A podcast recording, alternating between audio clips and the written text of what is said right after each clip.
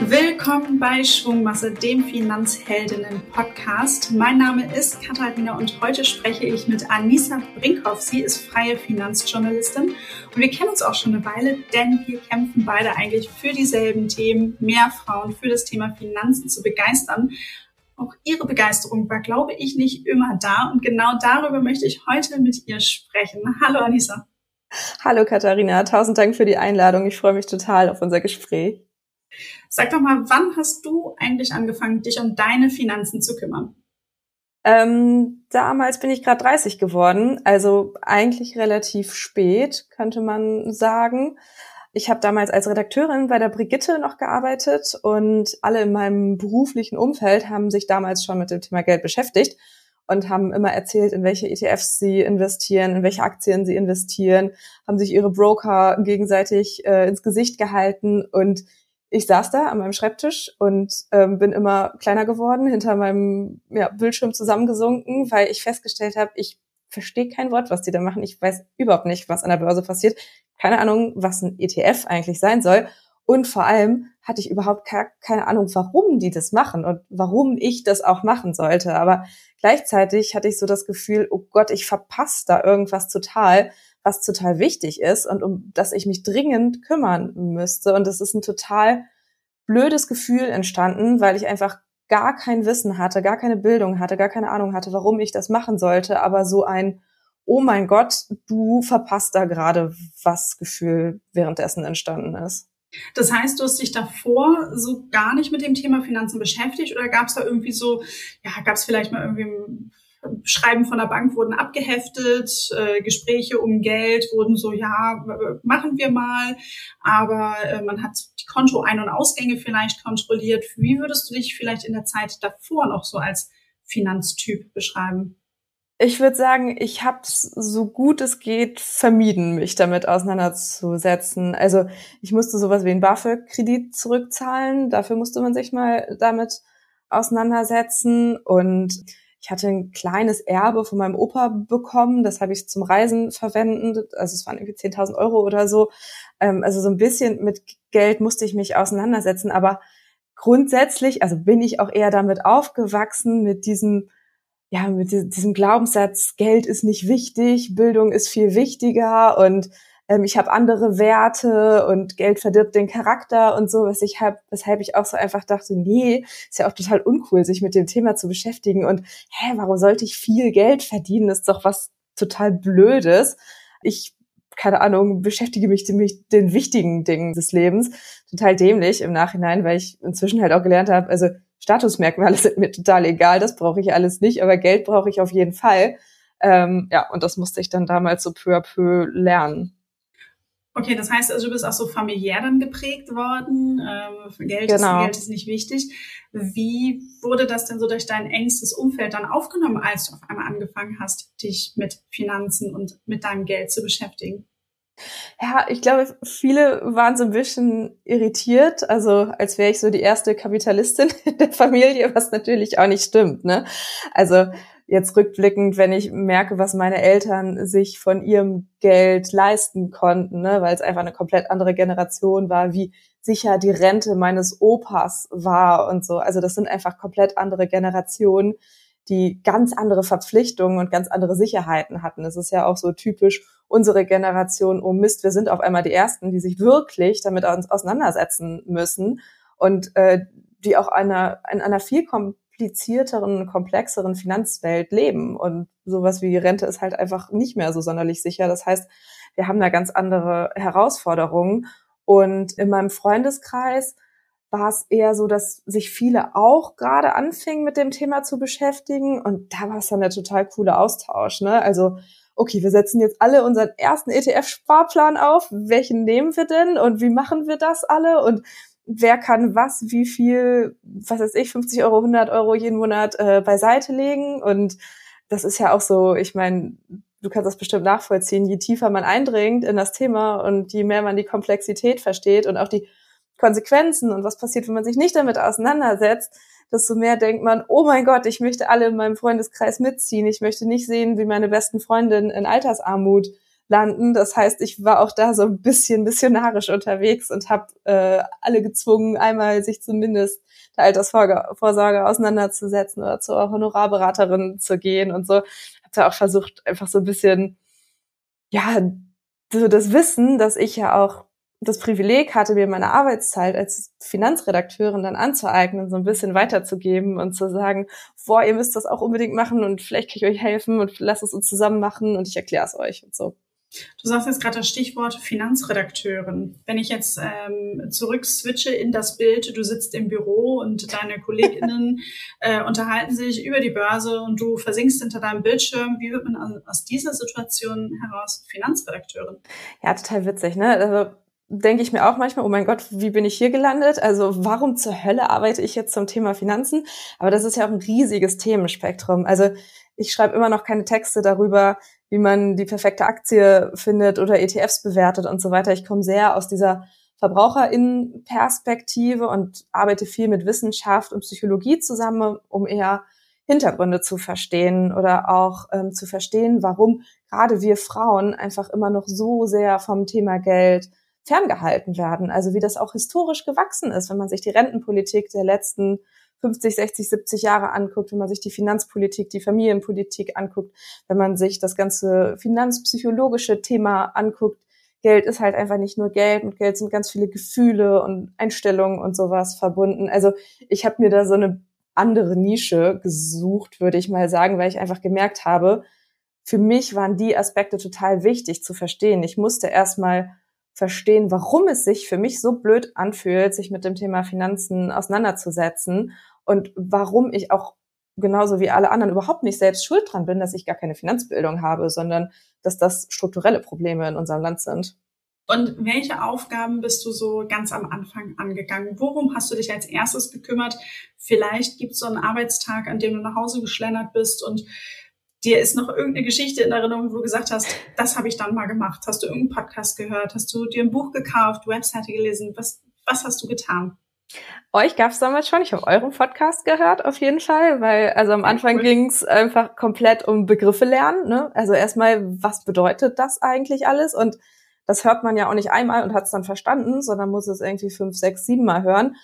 Ich habe äh, ganz viel Bücher gelesen zu dem Thema, auch von vielen weiblichen Autorinnen, weil ich deren ja, Erkläransatz oder auch einfach deren Art damit umzugehen irgendwie für mich am passendsten fand. Und dann habe ich tatsächlich festgestellt, okay, ich bin auch eher so ein Fall, ich informiere mich zu Tode und komme auf gar keinen Fall dazu, äh, irgendeinen Abschluss zu treffen, sondern ich muss mir mal Hilfe holen, so wie man ansonsten ja auch ExpertInnen in seinem Leben bezahlt, wenn man selber nicht weiterkommt und bin dann mal zur Honorarberatung gegangen und habe mit der Beraterin mal so einen Kassensturz gemacht. Einfach, was sind meine Rentenaussichten? Welche Versicherungsverträge habe ich eigentlich?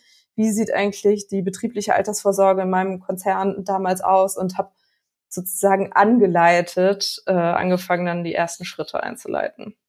Okay, also erst wirklich so ein bisschen selber aufschlauen, auch so nicht untypisch für uns Frauen. Wir wollen ja nicht ja. sozusagen die, die Doofen sein, die dann irgendwo in Gespräch gehen. Äh, wir wollen nicht die Doofen sein, also sei es in der Beratung, sei es aber auch eben im Freundes- oder Familienkreis.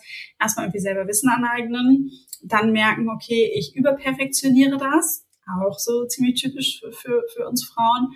Und dann aber sagen, okay, ich lasse mir jetzt noch hier so ein bisschen helfen und, und strukturiere das dann auch einfach nochmal. Wenn du jetzt darauf zurückblickst, würdest du es genauso wieder machen oder gäbe es irgendwo Punkte, wo du sagen würdest, ah, da würde ich äh, meinem etwas jüngeren Ich, sei jetzt noch ein paar Jährchen her, immer zurufen, halt stopp, bieg mal eben kurz hier einmal anders ab. Mhm. Also ich glaube, für mich war damals einfach der Druck so hoch, jetzt wirklich zu handeln und es war so, oh mein Gott, ich bin die Letzte, die sich damit auseinandersetzt und oh, Altersarmut steht quasi vor der Tür dass ich ein paar Entscheidungen zu schnell getroffen habe. Also da habe ich mich dann gar nicht sozusagen komplett informiert oder sozusagen wirklich alles hundertprozentig verstanden, sondern auch über die Honorarberatung im Endeffekt Geld dafür bezahlt, dass die Produkte für mich abschließen, die so schon Sinn gemacht haben. Hätte ich mir aber auch zwei, drei Monate mehr geben können und dann hätte ich es mir getraut, das vielleicht ohne Vermittlungsprovision abzuschließen. Also das sind so, so klassisches Lehrgeld bezahlen irgendwie. Also da wäre ich aktuell zufriedener, wenn ich das alles selber machen würde und das jetzt nicht noch über Beratungen laufen würde. Aber im Endeffekt denke ich mir auch so, better done than perfect. Die Sachen waren zumindest jetzt mal aufgesetzt oder sind aufgesetzt und ich kann es immer noch nachjustieren und ich kann immer noch jetzt versuchen, es zu optimieren für mich. Aber ja, aktuell denke ich so ein bisschen so, okay, so komplett panisch hättest du damals vielleicht nicht sein sollen. Aber auch da fehlten so ein bisschen die Austauschmöglichkeiten. Ne? Also es waren halt alle AnfängerInnen im Freundeskreis. Und da muss man auch sagen, die männlichen Freunde waren super fix und haben alles aufgesetzt und die Freundinnen waren irgendwie so ein bisschen langsamer teilweise und vielleicht hat man dann doch nicht komplett im Detail über alles gesprochen. Also das ist auch noch so was, was ich irgendwie ändern würde, die eigene Unsicherheit auch wirklich, also einfach dazu zu stehen und einfach wirklich zu sagen, boah, ey, ich brauche noch mal eure Hilfe und sag mir noch mal, welches Depot hast du genommen, welchen Broker hast du genommen und so weiter. Ja, heißt also ganz kurz zum Verständnis, du hast für die Honorarberatung ganz klassisch ein Honorar, also eine Gebühr bezahlt, damit du die Beratung bekommst und hast zusätzlich nochmal eine Vermittlungsprovision für einige Produkte bezahlt. Ja, deshalb genau. gibt dieses doppelte Bezahlen. Okay. Mhm. Ja. Alles klar. Und wie war aber dann das Gefühl, weil ich sag mal, dieses Gefühl, was jetzt später entstanden ist, ach Mist, hätte ich das vielleicht doch mal selber gemacht, hätte ich mir etwas mehr Zeit genommen. Das stellen wir jetzt noch mal ein kurzes Stück beiseite. Wie war denn aber das Gefühl, nachdem du bei der Honorarberatung warst und die ersten Produkte abgeschlossen hast? Wie, wie ging es dir da? Wahnsinnig erwachsen. Ich dachte, ich habe mein Leben im Griff, zumindest den Teil. Ich habe damals dann auch angefangen, mal so Haushaltsbuch zu führen und wirklich zu tracken, was kommt rein und was kommt raus und ich dachte ja einfach bis dahin, boah, ich kann mit dem, ich kann mit Finanzen, ich kann mit Geld einfach nicht umgehen. Und das war so ein bisschen so krass, ich kann mir das selber erarbeiten, Schritt für Schritt und ich bekomme einen Überblick und ich kann dazu lernen und es ist kein komplettes Hexenwerk oder Rocket Science und so. Also es war einfach beruhigend und empowernd, würde ich sagen. Ja. Wenn wir jetzt mal so ein bisschen den Blick von dir lösen und nochmal so ein bisschen auf die Gesellschaft schauen. Wo glaubst du, sind generell, du kannst gern zwischen Männern und Frauen trennen, die größten Hürden beim Thema Finanzen in der Gesellschaft? Boah, große Frage. Und ich glaube, man muss es immer so ein bisschen von privatem und gesellschaftlichem trennen. Also, dass Väter mit ihren Söhnen mehr über Geld reden als Mütter mit ihren Töchtern, ist auch irgendwie bewiesen und auch das ist auch wieder historisch bedingt, wenn keine Ahnung, meine Mutter noch nicht mal Vollzeit oder überhaupt gearbeitet hat, wie soll ich mit ihr über Geldthemen sprechen, wenn mein Vater aber die Familienthemen schon immer gemanagt hat, äh, die Familienfinanzen schon immer gemanagt hat, dann spricht er mit meinem Bruder vielleicht eher drüber als mit mir, weil es einfach historisch gewachsen ist, dass es die Geldes-männlich Rolle erfüllt sozusagen. Also ich finde, im Privaten sind das die größten Herausforderungen, ehrlich gesagt. Und ja, gesellschaftlich sind es im Endeffekt die Strukturen, an denen niemand, der oder die betroffen ist, selber schuld dran ist. Ne? Gender Pay Gap, da fängt es ja schon an, irgendwie, dass Frauen einfach grundsätzlich wesentlich schlechter bezahlt werden als Männer, dass wir aber auch in Schulen, in Unis, in Ausbildungssituationen überhaupt nicht darauf vorbereitet werden, was es denn jetzt heißt, Geld zu verdienen und was da für eine Verantwortung mitkommt und dass man auch sein erstes Gehalt verhandeln kann, habe ich natürlich auch nicht gemacht. Mir wurde gesagt, du bist jetzt feste Redakteurin, du bekommst jetzt dieses Gehalt. Und ich denke mir, oh, das ist ja super, ist ja viel mehr, als was ich als Studentin verdient habe. Nehme ich, alle meine finanziellen Sorgen sind verschwunden und habe, was weiß ich, damals 10.000 Euro weniger verdient als andere männliche Redakteure in dem Verlag als Berufseinstieg, einfach nur, weil ich nicht nach mehr gefragt habe. Ne? Und das schleppt man natürlich sein Leben lang dann so äh, mit sich herum, dieses äh, Defizit. Und ja, also ich glaube einfach ein paar strukturelle Probleme kann man als Einzelperson nicht ändern. Klar kann man immer versuchen, besser zu verhandeln und härter zu arbeiten und noch mehr Karriere zu machen. Aber es ist ja so ein komplettes Hamsterrad und am Ende ist die gläserne Decke da und du kommst als Frau einfach irgendwie nicht so weit, wie du als Mann gekommen wärst. Ich glaube, da haben wir alle Beispiele in unserem Freundeskreis, wo der Typ die Corporate Job-Karriereleiter hochgeklettert ist, ohne dass irgendwas im Wege stand und die Frauen sich abgearbeitet haben und es trotzdem nur bis zu einer gewissen Ebene geschafft haben. Und ja, das ist einfach eine riesige Ungerechtigkeit, die mich wahnsinnig wütend macht. Du hast ja auch beim Thema Gehalt gesagt, okay, du hast nicht drüber gesprochen und viele andere Dinge, die du genannt hast, da geht's einfach ja auch um Kommunikation. Und ich glaube, das Voll. ist wirklich der aller, allergrößte Schlüssel, sei es in der Familie, zu Hause, in den vier Wänden, im Freundeskreis, im Umfeld, aber auch im beruflichen Umfeld, wenn du mal vorher mit anderen Redakteurinnen gesprochen hättest, sozusagen zu wissen, okay, was verdient ihr denn? Und äh, sie dir auch einen Einblick gegeben hätten. Manchmal reicht ja auch so eine Bandbreite, dass man halt, ne, dass man mal so ein Gefühl dafür bekommt, wie viel ist es denn? Kommunikation ist der Schlüssel, drüber sprechen, nachfragen und auch mutig sein und eben da, da die Kommunikation suchen. Ich glaube, alleine das würde uns als Gesellschaft und auch vor allen Dingen, ich sage immer, das ist auch ein, äh, ist in der Partnerschaft ein extrem spannendes Thema. Auf jeden ähm, Fall. Und da muss ich auch sagen, das ist das, was ich jetzt total verändert habe. Und inzwischen kann ich auch nur so gut als Selbstständige arbeiten, weil ich gelernt habe zu verhandeln, weil ich weiß, welche Honorare angemessen sind. Das weiß ich nicht von mir selber, sondern das weiß ich, weil ich nachgefragt habe, was halt andere verdienen. Und da muss ich immer sagen, sowohl dieses, man weiß gewisse Dinge nicht, das ist überhaupt nicht schlimm. Also da, das kann halt einfach passieren. Wo, woher soll man es wissen, wenn es einem niemand gesagt wird? Das ist einfach total in Ordnung. Und wenn man selber in der Machtposition ist, dass man mehr weiß als die anderen, dann sollte man das auch wirklich verdammt nochmal weitergeben. Ne? Wenn du eine andere Berufsanfängerin vor dir sitzen hast oder jemanden kennst, die sich auch gerade selbstständig macht, dann sprich mit der über Geld und sag mal, was nimmst du eigentlich für Honorare?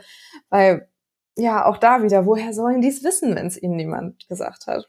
Absolut, sagst du was genau Richtiges. Leistungen auch abgleichen, das dann auch mal ganz wichtig. Das äh, habe ich dann auch mal irgendwann so gemerkt, okay, spricht man vielleicht über das Honorar, aber dann äh, sind, stecken vielleicht nochmal ganz andere Leistungen hinter. Ja, Irgendjemand ja. anders bietet da noch ein richtig großes Paket dann irgendwie an, was nicht so sichtbar ist dahinter. Weil wir sind ja dann auch mal gerne total fleißig. Ja. Ähm, also auch das hilft. Und ähm, jetzt bin ich im Angestelltenverhältnis, aber ich ähm, tausche mich ja auch mit vielen aus der äh, Finanzbranche aus, die selbstständig sind, ähm, die eben Honorar Honorare nehmen und äh, versuchen auch immer so ein bisschen eine Transparenz zu haben und halt eben auch, und das ist auch was, was ich gemerkt habe, was bei mir verändert hat, wenn ich äh, verhandle, ähm, jetzt nicht in mein Gehalt, sondern halt irgendwelche Dienstleistungen. Ähm, ich spreche das mal relativ früh an. Über welche mhm. Summen sprechen wir eigentlich? Weil manchmal muss ich dann auch ganz klar sagen, okay, wir sprechen über Summen, das ist nicht in meinem Budget drin, aber äh, spart mir dann am Ende auch Zeit. Und diese Klarheit überrascht dann manchmal so sehr, wenn man dann wirklich ziemlich zu Beginn reingeht und sagt, okay, über was sprechen wir jetzt eigentlich konkret? Ja, aber ist ja für alle Beteiligten viel einfacher. Ne? Ich meine, kann man sich zwei, drei Meetings sparen, wenn man das schon irgendwie weiß. Oder man kann halt sagen, alles klar, ich kann es dir monetär gerade nicht zahlen. Was bräuchtest du sonst? Was könnten wir sonst für dich tun, um das irgendwie aufzufangen? Also wir alle müssen unsere Miete zahlen. Wir alle müssen für die Altersvorsorge sparen und investieren. Deshalb niemand sollte unentgeltlich arbeiten. Aber es gibt ja Situationen, in denen man sagen kann, wir pushen dich mit Media-Reichweite oder mit irgendwas, was sind deine Bedürfnisse oder ich mache dir ein Intro zu den drei anderen ähm, Kooperationspartnern, die brauchen total jemanden wie dich und so. Also da finde ich auch einfach, ja, ist so wichtig, normaler zu machen, darüber zu sprechen, einfach irgendwie und einfach zu sagen, okay, wir haben auch unterschiedliche Vorstellungen und das passt vielleicht einfach mal nicht und das ist ja auch total in Ordnung. Also kann ja einfach Absolut. passieren im Leben. Und nochmal der Aufruf, weil du hast auch das Thema Gehalt angesprochen, gerade wenn man aus dem Studium kommt. Ich weiß nicht, wie viele Bewerbungsgespräche ich mit äh, StudentInnen, muss ich jetzt immer sagen, es äh, war leider kein Student mit dabei, äh, geführt habe. Und ich weiß gar nicht, ob eine mal wirklich proaktiv nach dem Geld nachgefragt hat. Und ich habe in jedem Gespräch äh, zum Ende das Thema angesprochen und habe dann auch immer gesagt, okay, wenn wir hier sozusagen, wenn es mit dem Praktikum bei den Finanziellen losgeht, dann kommt sowas mit und äh, das, das lernen wir und weil das mir dann auch mal dann denke ich, okay, man hat nicht nur sozusagen das Praktikum und einige Kenntnisse lehrt, sondern auch eben wirklich mit dieses Thema, das ist noch so soft, das Praktikumsgehalt ist eh festgeschrieben, äh, orientiert sich am Mindestlohn, aber trotzdem mal das angesprochen zu haben, drüber mhm. zu sprechen. Und es ist ja auch jedem klar, dass man davon ja auch irgendwie leben muss und wie man da sein Leben gestaltet. Und deshalb nachfragen, welche Leistungen gibt es? Gibt es irgendwie äh, Tickets für die Öffis oder was auch immer? Ja. Äh, Kantinenzuschläge, whatever. Dass man einfach mal so die Rahmenbedingungen kennt. Da kann man schon richtig gut üben, weil das ist alles noch super, in Anführungszeichen, ungefährlich. Äh, später ist es, wenn man dann nämlich diese Übung hat, ist es halt später bekommt man so viel Klarheit, dass man dann auch weiß, okay, wenn es dann nicht so läuft, dann sagt man halt, ja, dann halt nicht. Ja, ist, also wenn man manche Summen das erste Mal ausspricht, dann denkt man so, oh, das geht mir überhaupt nicht über die Lippen. Oh mein Gott, kann ich das wirklich fordern? Wenn man es aber zum vierten oder fünften Mal macht, wenn man es einfach geübt hat irgendwie oder wenn man auch einfach sagt, ich möchte mehr Geld, ähm, ich fordere mehr Lohn, dann ist es beim dritten Mal auch einfacher als beim ersten Mal. Also es ist ja auch einfach nur Übungssache. Genau, und wenn man dann auch noch weiß durch den Austausch, das ist ein realistischer Horizont, mhm. ähm, weil das ist ja auch wichtig, dass man da nicht irgendwelche utopischen Summen in den Raum stellt. Man weiß aber, okay, ähm, ich kenne meinen Wert, ich weiß, was andere verdienen, das, dann kann man das mit einer ganz anderen Überzeugung rüberbringen. Auf jeden Jetzt Fall. Sind wir also ein ganz bisschen von, von der Gesellschaft, finde es gut, so einen kleinen Exkurs gemacht. Ich würde ganz gerne noch mal so ein bisschen auf die Probleme und Herausforderungen, gerade für uns Frauen, da noch kommen. Du hast dann so ein bisschen auch von diesem Thema gläserne Decke gesprochen. Was glaubst du, müsste sich denn verändern, sowohl ähm, wir Frauen, was können wir selber irgendwie nochmal anders angehen, aber was müsste sich auch auf der gesellschaftlichen Ebene ändern, damit wir eben zu mehr Gleichstellung auch kommen? Boah, gesellschaftlich so viel, ehrlich gesagt. Also ich habe das Gefühl, so viele Vorurteile sind so unfassbar tief verankert. Ich habe gerade gestern wieder ein Gespräch gehabt mit einer Frau, die auch in der Finanzbranche arbeitet und ähm, der auf einer Veranstaltung ein Mann gesagt hat, oh, sie machen das für eine Frau aber eigentlich wirklich gut. Also sie setzen das Thema wirklich gut um und wo sie auch als Geschäftsführerin ne, auch überhaupt nicht darauf reagieren konnte, weil sie dachte, das passiert mir nicht wirklich gerade. Also mir versucht nicht gerade wirklich ein Mann so ein Kompliment zu machen und meint das auch noch ernst. Also da merkt man einfach, wo wir teilweise stehen, wo man so denkt, warum zur Hölle sollten Frauen auch nur auf irgendeine Art und Weise grundsätzlich andere oder schlechtere Arbeit machen? Also wenn wir da anfangen, dann ist ja noch so viel zu tun. Das macht einen ja also rasend einfach irgendwie. Und ich finde ehrlich gesagt, ungleiche Bezahlung sollte im Endeffekt strafbar sein, ne? Beziehungsweise, also es müsste sich einfach umkehren, dass wir die ja, schlechter Geld verdienen, das nicht nachweisen müssten, sondern das Unternehmen nachweisen müssen, dass sie nicht schlechter bezahlen. Also, dass es da keine Schuldnachweisung gibt sozusagen. Also, dass sich das einfach verdreht. Das fände ich total wichtig. Und dann, ich meine, der größte Einschnitt in dem Leben meister Frauen ist einfach die Situation, wenn es Kinder gibt. Das heißt, das kannst du dir jede Studie angucken, wo du einfach sehen, wann kickt der Gender Pay Gap ab der Situation, wenn das erste Kind kommt und wenn es wieder klar ist, wer die Care-Arbeit übernimmt und äh, wer in Teilzeit geht und ähm, wer das Elterngeld bekommt und was weiß ich also was. Das ist halt ein riesiges gesellschaftliches Problem, dass zum einen Care-Arbeit nicht bezahlt wird, dass zum anderen es da einfach noch ja diese Schere gibt, die sich auftut beim Einkommen zwischen Vater und Mutter und ja darauf zu vertrauen, dass die Paare das für sich lösen und sagen, der Mann gleicht es aus, was die Frau äh, nicht verdient. Darauf haben wir jetzt ja nun 50 Jahre gewartet, ist nicht passiert. Das heißt, da muss die Politik auch andere Entscheidungen treffen und die Männer in die Care-Arbeit anders nehmen, reinnehmen, verpflichten, wie auch immer. Oder halt einfach sagen, wir müssen das anders besteuern, wir müssen das anders bezuschussen. Aber dass dieses Kinderkriegen einfach so eine riesige finanzielle Lücke in das Leben von Frauen reißt, das geht halt einfach gar nicht. Ja, ist ein, ein großes Thema, wo man auch wirklich sagt, es ist ganz schwierig, aber auch da beginnt die Diskussion zu Hause ähm, mhm. in der Partnerschaft. Äh, eine Teilnehmerin von einem Afterwork sagte mal, Augen auf bei der Partnerwahl äh, oder Partnerinnenwahl. Ähm, damit steht und fällt der berufliche Erfolg oder ja. eben ähm, und das auch das Vorankommen. Und ich glaube, das ist wirklich extrem wichtig, da auch da wieder die gute Kommunikation zu suchen und zu sagen, was ist für uns als Paar eben die richtige Situation, wie können wir es schaffen, wie können wir es vor allen Dingen auch, ähm, auch äh, uns dem Ganzen stellen. Glaubst du auch, dass Finanzdienstleister ihre Angebote verändern sollten, um es für mehr Menschen, ich bleibe jetzt mal geschlechterneutral, noch attraktiver zu machen? Weil ich sage mal, von der Aktienkultur sind wir mit knapp 13 Millionen Menschen, die an der Börse investiert sind, ja jetzt auch noch weiter entfernt. Das sieht in den USA ja ganz anders aus.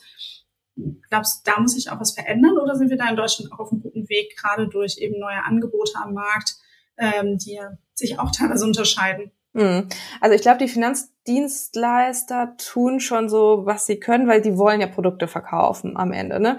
Klar können sie definitiv noch dazu lernen, was die Ansprache von Frauen äh, angeht. Da muss ich auch sagen, da habe ich mit vielen Menschen aus der Finanzbranche gesprochen, die einfach gesagt haben, nee, wir wissen gar nicht, wie viel Prozent eigentlich Männer oder Frauen sind, die unsere Produkte kaufen. Und wir wissen gar nicht, warum Frauen eigentlich unsere Produkte nicht kaufen, wo ich mir auch so denke, ja gut, dann lasst ihr den Business Case auch einfach da liegen. Ne? Also das ist wirklich, das Grab schaufelt ihr euch weiter selber, aber da werdet ihr irgendwann auch wahrscheinlich an den Punkt kommen, wo ihr seht, dass es so nicht mehr weitergeht, weil wenn ihr mehr KundInnen braucht, dann sind es am Ende Kundinnen und dann werdet ihr schon irgendwann auf den Trichter kommen, dass ihr diese Personen anders ansprechen müsst.